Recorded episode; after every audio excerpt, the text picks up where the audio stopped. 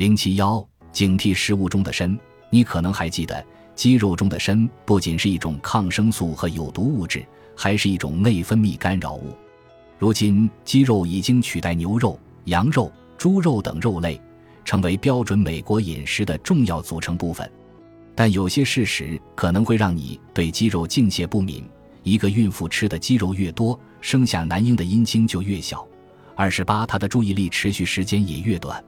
此外，砷和邻苯二甲酸酯污染还会影响他对玩具的选择和他的行为。二十九实验表明，怀孕大鼠吃的鸡肉越多，体内的砷和邻苯二甲酸酯的含量就越高，对胎儿的性别认知和潜在的性别认同造成的影响也越大。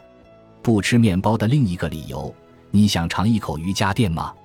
偶氮二甲酰胺是一种内分泌干扰物，在制造合成革制品。地毯和瑜伽垫的过程中，它常被用做发泡剂。它还被用于漂白面粉和加工面团。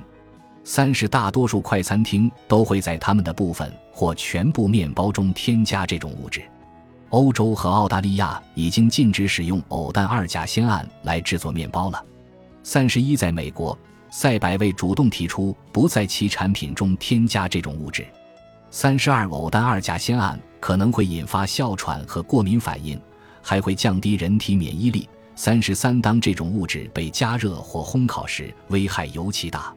三十四，此外，有证据显示，这种物质能够将麸质分解成单个蛋白质分子麦醇溶蛋白和血凝素，这会加速它们损害人体健康的过程。